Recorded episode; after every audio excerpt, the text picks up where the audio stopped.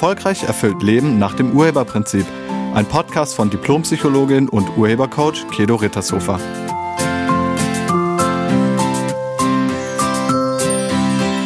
Hallo, herzlich willkommen und schön, dass du da bist. In diesem Podcast geht es um die Frage, darf ich das? Also es geht um eine Selbsterlaubnis, die man sich gibt. Darf ich das? Hast du dich das auch schon mal gefragt? Ich bin auf dieses Thema gekommen, weil ich zum einen dazu ein Coaching-Gespräch hatte in der letzten Woche, aber heute Morgen habe ich gedacht, na ja, wir haben gerade das Abschlusswochenende der Waiver-Coaching-Ausbildung und hm, ich müsste auch noch meinen Podcast machen. Ja, und äh, mir fällt irgendwie gar kein Thema ein und ach, eigentlich muss ich ja auch gar keinen Podcast machen dieses Wochenende. Es kann ja auch mal einer nicht kommen am Dienstag. Ist ja in Ordnung, ist ja mein Podcast und ich bestimme das ja. Ja.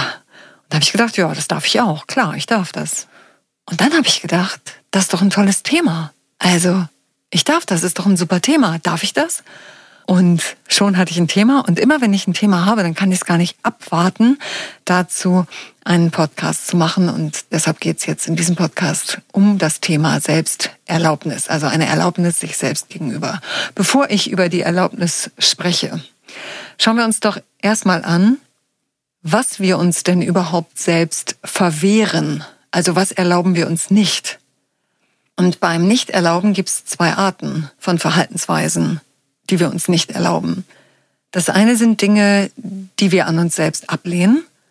Also das, was ich mir nicht erlaube, lehne ich auch ab. Das kann sowas sein wie Ungeduld, Lautstärke, genervt sein, wütend sein.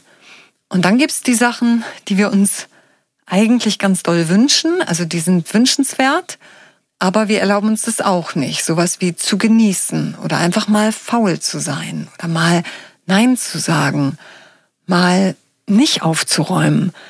Solche Sachen. Wir wünschen uns das, aber trauen uns das nicht. Und jetzt schauen wir direkt mal bei dir. Was erlaubst du dir nicht? Gibt's da irgendwas? Bei welchem Verhalten denkst du, hm, das darf ich nicht? Oder was wünschst du dir sehr, erlaubst es dir aber nicht? Und was lehnst du ab und deshalb erlaubst du es dir nicht? Hinter jedem Verhalten steckt immer eine für uns positive Absicht. Wenn wir also eine Verhaltensänderung anstreben, dann ist es günstig, wenn wir erkennen, aus welcher Absicht heraus wir uns bisher noch nicht so verhalten haben, wie gewünscht. Also, was wirkt dahinter, dass du es dir nicht erlaubst? Was befürchtest du, wenn du machen würdest, was du dir bisher nicht erlaubt hast. Was befürchtest du? Was denkst du, was passiert, wenn du einfach mal faul bist? Oder wenn du einfach mal ungeduldig bist? Oder wenn du laut oder sogar zu laut bist? Oder wenn du wütend wirst? Oder wenn du mal nicht aufräumst? Was befürchtest du? Und zu diesem Thema, ich erlaube mir Sachen nicht, hatte ich ein Coaching-Gespräch mit einer Frau, nennen wir sie Juliane. Juliane ist 34 Jahre alt, sie ist Angestellte und sie ist ledig und sie hat keine Kinder. Sie kam zu mir mit der Aussage, Kedo, ich lebe wie in einem Korsett und ich bin total unzufrieden mit mir und mit meinem Leben und ich habe keine Idee, wie ich da rauskommen kann. Juliane hatte den Eindruck, dass sie komplett unter ihren Möglichkeiten bleibt und weit davon weg ist, sie selbst zu sein. Also echt zu sein und authentisch zu sein. Es gab so vieles, was sie an sich selbst nicht mochte und sie war total unzufrieden mit sich und ihrem Leben, aber sie wusste nicht, wie sie da rauskommen kann. Sie erzählte mir, dass sie morgens immer schon ganz früh aufsteht, auch am Wochenende, um die Rollläden aufzumachen, also hochzufahren, damit die Nachbarn nicht denken, dass sie zu lange im Bett liegt. Sie geht dann zwar wieder ins Bett und schläft dann auch mit leider hellem Licht, aber ja, Hauptsache die Nachbarn wissen das nicht und denken, dass sie schon aufgestanden ist. Und sie zieht sich auch Kleidung an, die sie eigentlich überhaupt nicht mag. Und auf der Arbeit äh, oder auch mit Freunden traut sie sich ganz oft nicht zu sagen, was sie wirklich denkt. Und ich hatte in dem Moment den Eindruck, es ist so, als hätte sie eine Zwangsjacke an und sie hätte sich selbst auch einen Maulkorb angelegt. Also beides selbst angelegt. Zwangsjacke alleine angezogen, damit ist sie hinten nicht zu, aber man kann ja so tun. Und Maulkorb selbst angelegt. Wenn wir sowas machen, dann geht's immer um einen Eindruck, den wir machen wollen. Und bei den meisten ist das ein guter Eindruck, den sie machen wollen. Kennst du das auch? Ist es dir auch wichtig, welchen Eindruck du auf andere machst? Beziehungsweise, dass andere auf jeden Fall gut über dich denken? Bei Juliane wirkte also eine sehr große Angst und ich habe sie gefragt, was sie denn befürchtet, wenn sie sich das erlauben würde. Und das war ihr sofort klar. Sie sagte nämlich Ablehnung und Verletzung und Schmerzen. Vielleicht sind das ja auch deine Befürchtungen. Und die Angst vor Ablehnung, die Angst vor Schmerzen, die Angst vor Leiden, die kennen wir, glaube ich, alle. Aber sie sind unterschiedlich stark ausgeprägt. Und bei Juliane waren sie sehr ausgeprägt. Menschen haben ein sehr ausgeprägtes Anschlussmotiv. Ich habe das schon häufiger gesagt. In uns wirkt immer noch die steinzeitliche Devise, wenn du ausgegrenzt wirst, wenn du abgelehnt wirst und ganz auf dich allein gestellt bist, dann stirbst du. Das denken wir immer noch und das ist steinzeitlich. Dadurch kommt es, dass wir etwas machen, was wir eigentlich gar nicht machen wollen. Dadurch neigen wir dazu, uns sofort für unsere Verhaltensweisen, von denen wir denken, dass sie abgelehnt werden könnten, zu entschuldigen, damit ja niemand uns ablehnt. Die Absicht hinter dem Verhalten bei Juliane ist also, auf keinen Fall abgelehnt zu werden. Und vielleicht ist das ja bei dir auch so. Und wir gehen davon aus, dass wir mit diesem Verhalten, was wir jetzt zeigen, Ablehnung vermeiden können. Aber ist das so? Wirst du jetzt nicht abgelehnt, wenn du am Sonntagmorgen um 7 Uhr die Rollläden hochfährst? Und eins weiter gefragt, lässt sich Ablehnung überhaupt vermeiden? Nein. Ablehnung lässt sich nicht vermeiden, weil du keinen Einfluss darauf hast, was andere Menschen von dir oder über dich denken. Menschen denken, was sie denken wollen, egal wie du dich verhältst. Es kann sogar sein, dass man dich ablehnt, weil du sonntags morgens so früh aufstehst und die Rollläden hochmachst oder weil du diese Kleidung trägst. Darauf hast du keinen Einfluss. Du hast nur auf die Gedanken eines einzigen Menschen Einfluss. Und dieser Mensch bist du selbst. Du hast nur auf deine Gedanken Einfluss. Und wie gefällst du dir selbst, wenn du dich so verhältst?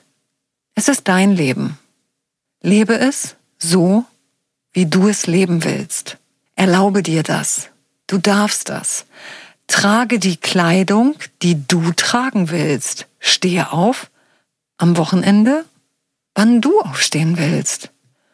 Bei Juliane konnten wir noch eine Geschichte aus ihrer Kindheit dazu auflösen, also in der sie geschlussfolgert hatte, dass es echt gefährlich ist, wenn man keinen guten Eindruck macht.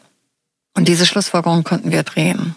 Als kleine Kinder sind wir über das Leben und alles, was das Leben zeigt, sehr begeistert. Wir sind an allem und wirklich an jedem interessiert.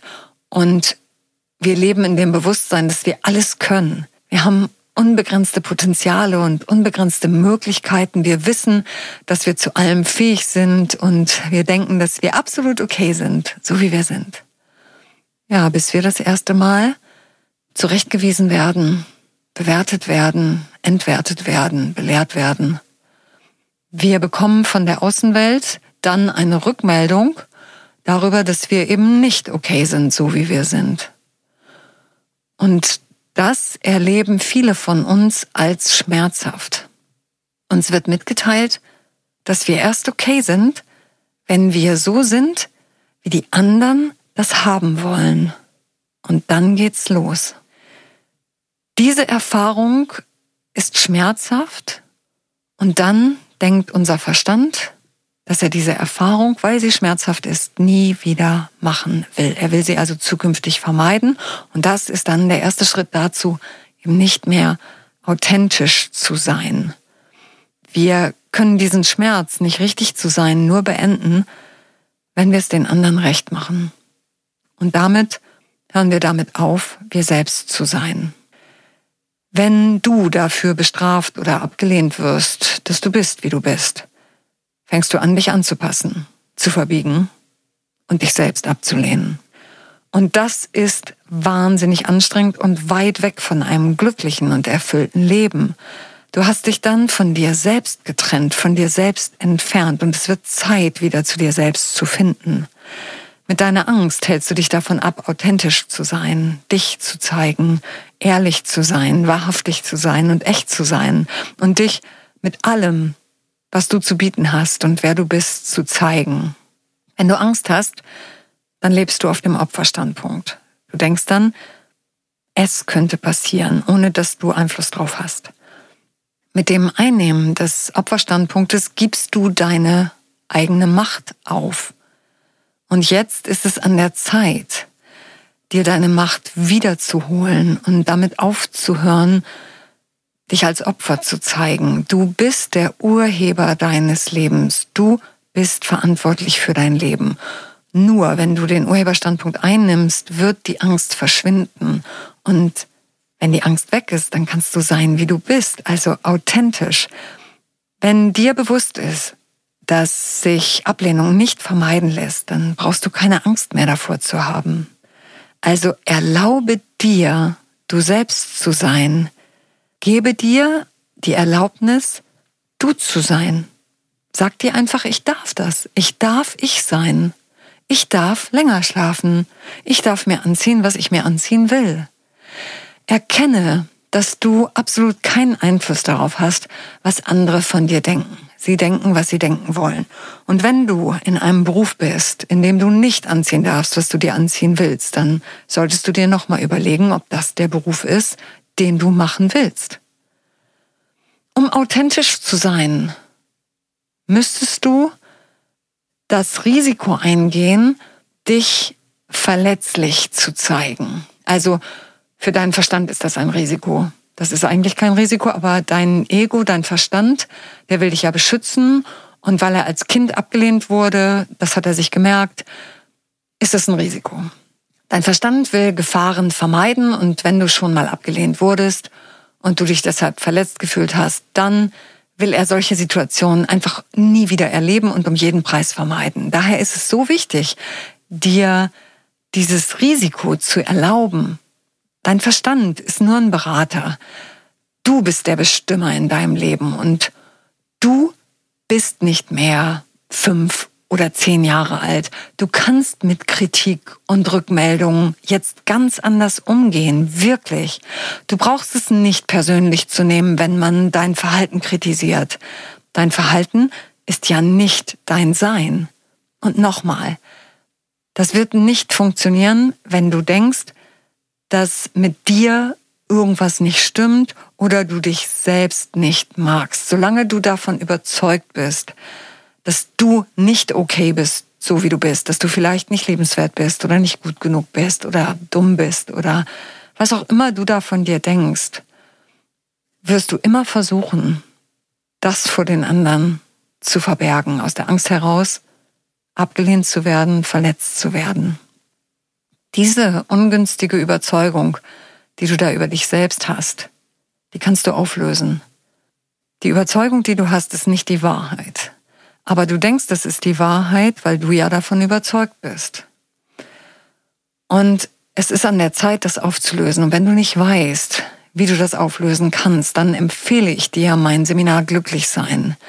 Näheres dazu findest du wie immer auf meiner Internetseite. Und wenn du dich selbst liebst und wenn du keine Angst mehr hast davor, abgelehnt zu werden, dann wirst du ganz automatisch du selbst sein. Also du wirst dann einfach 100% du sein, also 100% echt sein. Das geht dann gar nicht mehr anders. Befreie dich aus dem Gefängnis oder dem Korsett, einen guten Eindruck machen zu müssen und hör auf damit, dir einen Maulkorb selbst anzulegen. Sage, was du sagen willst. Erlaube dir, du selbst zu sein. Du darfst das. Ich danke dir fürs Zuhören und ich wünsche dir eine Woche voller Wunder. Sei nett zu dir und zu allen anderen. Tschüss.